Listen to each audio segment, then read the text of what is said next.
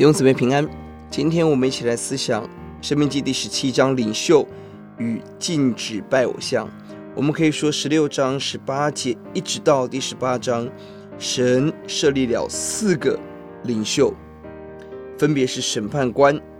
接下来十七章十四节是君王，十八章是祭司立位人，十五节是先知。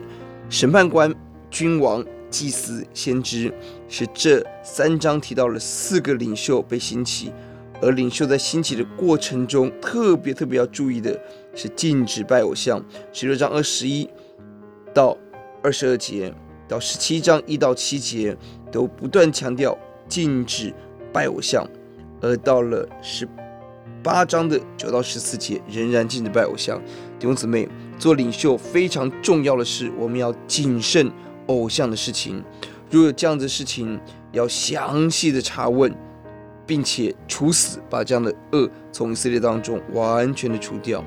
做审判官八到十三节遇到难断的事，我们到圣地求问祭司审判官。换言之，我们寻求遮盖，有上级的祭司，而祭司有更上级的指导员，就是神自己，在层层的遮盖下来审判引导百姓。那十四到。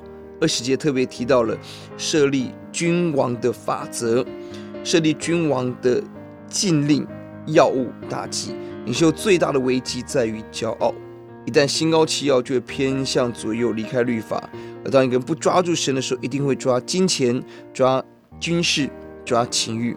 破解之道在神的道。第十九节。存在他那里，要平生诵读，好学习敬畏耶和华他的神经，的遵行这律法书上一切言语和这些的律例。做领袖君王最重要的事情，不是忙着很多的事情，而在神面前深度认识神的话语，要操录，把圣经深刻的放在生活中，要存律法书，不可以离开左右诵读，一生要不断读神的话，阅读朗读，用心读，要敬畏用。战兢的心来认识神，而且谨守遵行，用行动来回应。我们来祷告，主，我们感谢您，您在今天教会中设立领袖，呼求你帮助领袖寻求遮盖，帮助领袖。哦，主啊，让我们看到我们要逃避骄傲，让我们用神的道充满我们的心，引导神的百姓。听我们的祷告，奉耶稣的名，阿门。